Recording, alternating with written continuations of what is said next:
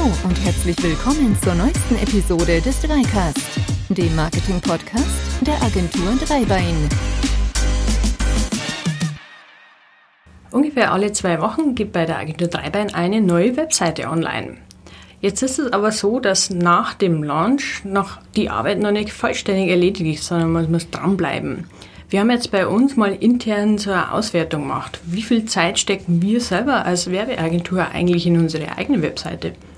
Flo, was kommt dabei raus? Wie, wie lange braucht man mir eigentlich für unsere Webseite so wöchentlich? Vielleicht vorweg, also wie, wie haben wir das eigentlich gemacht? Wir haben bei uns haben wir immer eine Zeitauswertung. Wie du ja weißt, wir, wir tracken jede Minute, die wir irgendwo an Zeit ähm, für unsere Kunden, aber auch für unsere eigenen Projekte haben. Und es gibt ja die Aussage, ich glaube Henry Ford war das, der mir gesagt hat, du vernichtest quasi so 50 Prozent deines Geldes für Werbung und die anderen 50 Prozent, die schmeißt du zum Fenster raus, du weißt aber nicht welche Hälfte.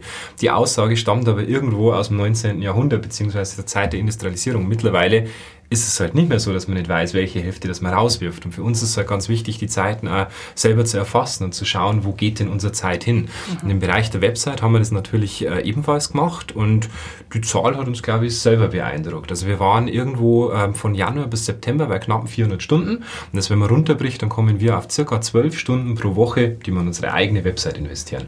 Ja, eigentlich schon eine ganz ordentliche Summe, wenn man bedenkt.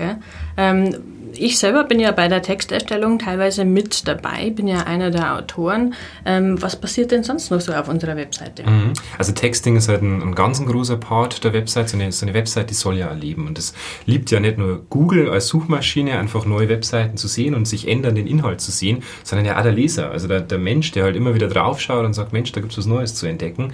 Aber Texte sind natürlich nicht das Einzige. Ein ganz, ganz großer Teil, der bei uns halt irgendwo entsteht, sind Fotos. Wir haben oben Header-Video da, wo in regelmäßigen regelmäßigen Abständen einfach neue Szenen inkludiert werden, damit es halt für den Endkunden immer wieder was Neues zu entdecken gibt. Und bei den Fotos ist es natürlich das Gleiche. Wir machen immer wieder neue Unterseiten, wir machen Blogbeiträge und so weiter. Und da ist uns halt ganz wichtig, ich weiß, wir müssen uns da selber so ein bisschen äh, zurücknehmen, weil die letzten Blogbeiträge, ich glaube von 2013 bis 2016 also haben wir natürlich auch viel Stockfotos ge äh, genutzt. Äh, aber mittlerweile, seitdem wir unseren Fotografen heute im Team haben, fotografieren wir jedes Blogfoto selber. Und ähm, da sind wir auch mehr oder weniger stolz drauf, wenn wir sagen, das ist einzigartiger Inhalt, den wir hier schaffen.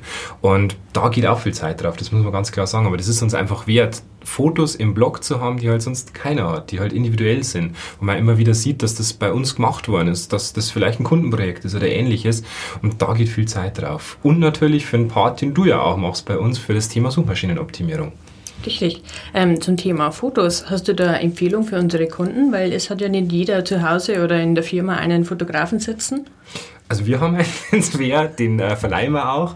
Ähm, aber klar, also Fotos kann man natürlich mittlerweile auch selber machen. Es ist ja so, ähm, es gibt ganz, ganz viele Tools für Smartphones und Co., die man auch nutzen kann, um Fotos mittlerweile relativ einfach mobil auf seinem Endgerät zu bearbeiten.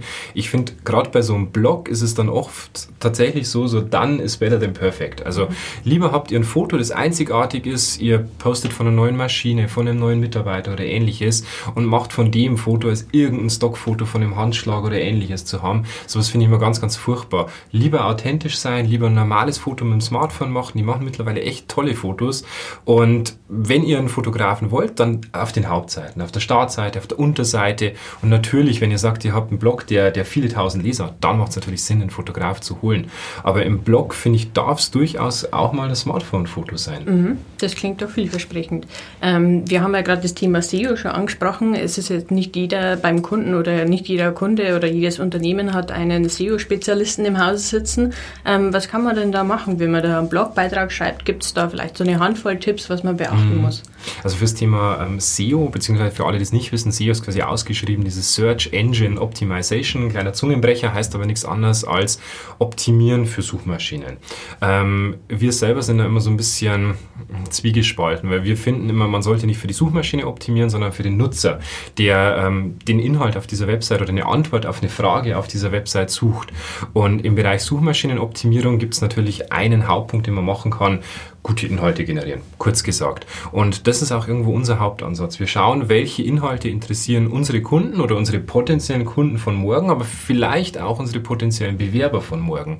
Und schauen dann, wie können wir diese Fragen, die diese Zielgruppe hat, irgendwo beantworten. Das, was dann rauskommt, ist ein Blogbeitrag. Das ist ein, äh, ein Glossar, den wir relativ intensiv im Footer unten pflegen. Es gibt äh, eine FAQ-Seite zum Beispiel, wo man häufige Fragen halt beantwortet. das sind lauter so Themen, die man beantworten kann.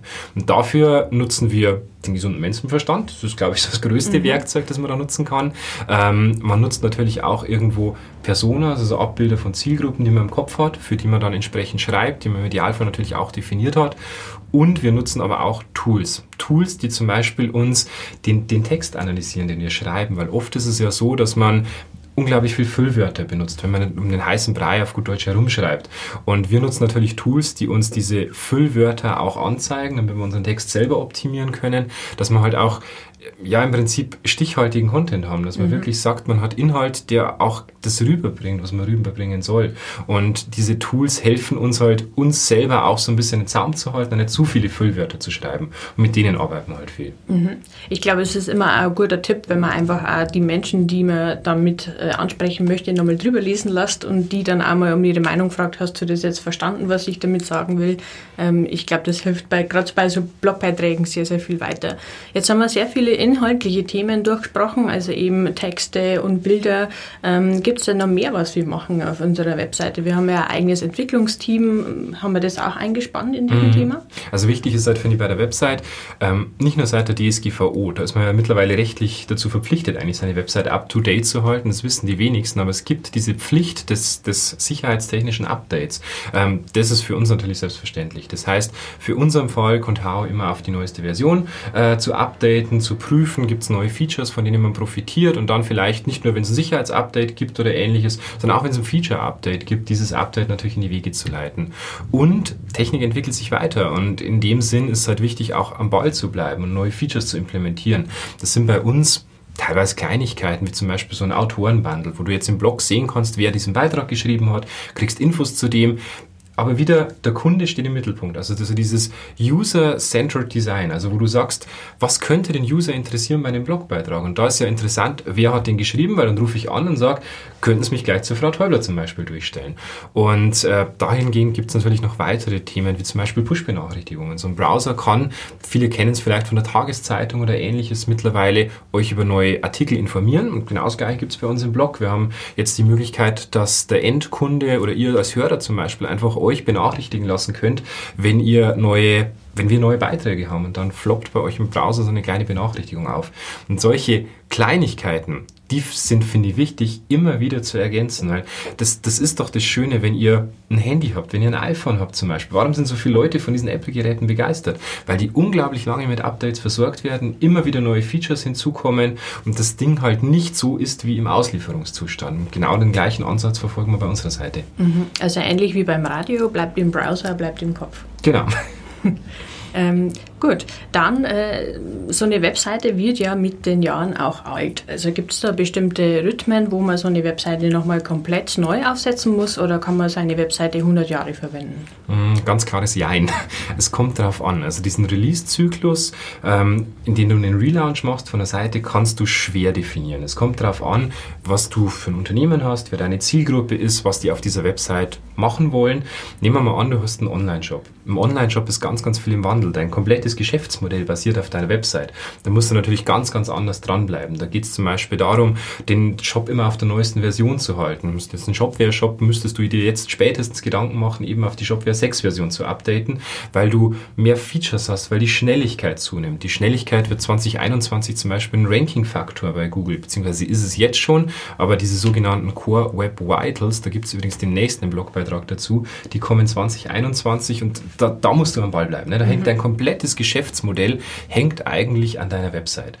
Das ist für viele andere Unternehmen aber auch der Fall. Nehmen wir einen Dienstleister, Beispiel Steuerberater, Veranstaltungstechniker oder, oder, oder. Sachen, die du vielleicht zuerst in Google eingibst, bevor du nach einer Empfehlung fragst. Da ist halt wichtig, die Website tatsächlich so, so gut es geht irgendwie up-to-date zu halten. Und eine Empfehlung kann man da nicht geben. Also für den einen ist es alle vier Jahre okay, der nächste sollte theoretisch vielleicht jedes Jahr über einen kleinen Relaunch, eine Verbesserung ähm, nachdenken, beziehungsweise ein Design-Upgrade oder ähnliches. Für den anderen ist es vielleicht nur eine digitale Visitenkarte und alle sieben bis acht Jahre ist das Ganze in Ordnung. Mhm. Es kommt halt immer auf den Einzelfall drauf an. Also bist du jetzt wirklich das Unternehmen, das sehr, sehr stark quasi auf der Website, ähm, an die Website gebunden ist, oder bist du vielleicht der örtliche Rewe, wo du sagst, du brauchst eine digitale Visitenkarte, um deine Öffnungszeiten irgendwie transportieren zu können. Da gibt es halt je nach, je nach Ziel der Website große Änderungen. Was aber wichtig ist, finde ich, ähm, den einen großen Relaunch, abgesehen jetzt von dem, der wirklich überhaupt nicht abhängig ist davon, den sollte es eigentlich nicht geben, weil deine Website sollte ständig optimiert werden, sollte ständig überarbeitet werden und halt nicht einmal dieser völlige Rundumschlag und dann ist alles neu, dann macht man wieder vier Jahre nichts, sondern ich finde, das Wichtige ist, immer wieder ein bisschen was zu machen und die Website halt immer wieder up to date zu halten. Klar kann es mal sein, Beispiel eben beim Online-Shop, dass so ein großer Versionssprung kommt, mhm. dass du vielleicht die Website einfach mal von Grund auf neu entwickeln musst. Das ist aber nicht immer der Fall. Und meistens sind es halt Kleinigkeiten, neue Module, neue Möglichkeiten, die man immer wieder integrieren kann. Und das sollte eigentlich theoretisch wöchentlich erfolgen. Ja, und gerade in jetzigen Zeiten, wo Online-Shopping boomt, ist es, glaube ich, umso wichtiger, dass man gerade seinen Internetauftritt einfach auch dahingehend optimiert. Richtig. Ich finde halt an der Stelle ist einfach dieser alte Spruch, Content is King, trifft halt bei der Website zu, zu 100% zu. Und für den Endkunden ist es vielleicht nicht sonderlich ausschlaggebend, ob das mobile Menü jetzt von rechts oder von links äh, mit der und der Animation reinkommt. Das ist dem eigentlich egal. Aber wenn da neuer Content drin ist, ein Video, eine Videoberatung, ähnliche Themen, gerade in Corona-Zeiten, im Lockdown. Und der, der Händler bietet plötzlich eine Möglichkeit an, sich online einen Termin auszumachen, eine Online-Beratung zu machen und so weiter. Das ist super. Genau solche Weiterentwicklungen braucht man. Das hat aber nichts damit zu tun, dass ihr einen kompletten Relaunch eurer Seite machen müsst, sondern da geht's halt wirklich um Content und gute Inhalte zu schaffen, die eure Kunden halt auf eure Website bringen und euch ja irgendwo positionieren als Experten, als den einen Dienstleister, wo ich meine Termine online machen kann, als die eine Firma, wo ich online alle Kontaktdaten, alle Ansprechpartner habe, die eine Firma, die online das umfassendste Glossar hat und ich mir jeden Fachbegriff erklären lassen kann. Das finde ich ist so das Wichtige in der aktuellen Zeit. Ja, und das Schöne daran ist ja, da kann jeder unserer Kunden das selber auch bearbeiten. Da ist er nicht auf jemanden angewiesen, sondern da kann er auf seine eigenen Kräfte zurückgreifen. Und wenn doch mal die Ideen ausgeht, stehen wir gerne als Partner zur Seite. Genau, richtig. Also gerade im, im Bereich CMS ist es ja so, jeder Kunde kann seine Inhalte halt selber pflegen. Und vielleicht für unsere Kunden auch mal ganz interessant, wir nutzen selber einen Redakteursaccount. Also wenn wir unsere eigene Website pflegen, dann ist das nicht irgendwie ein Admin-Account, mit dem wir tausende Möglichkeiten mehr haben, sondern wir machen genau das gleiche wie unsere Kunden. Wir haben unseren Redakteurs-Account, gehen mit denen in die Website und editieren mit dem die Inhalte, bauen die auf und machen eins zu eins genau das Gleiche, was wir unseren Kunden empfehlen.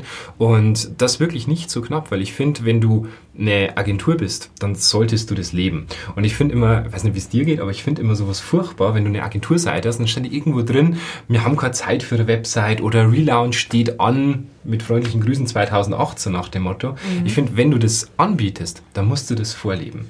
Und auch wenn du im Bereich SEO anbietest oder sowas, dann musst du ja mit deinen eigenen Keywords mindestens genauso gut sein, wie du es danach dem Kunden versprichst. Mhm. Und genau das ist halt der Ansatz, den wir verfolgen. Genau. ähm, ich würde sagen, um zum Abschluss zu kommen, wenn, wenn ihr dazu Fragen habt und ihr euch denkt, Mensch, zwölf Stunden pro Woche, das ist ja ein Irrsinn. Wie, wie macht ihr das? Was macht ihr genau? Dann schreibt uns eine Mail, 3cast.agentur-3bein.de.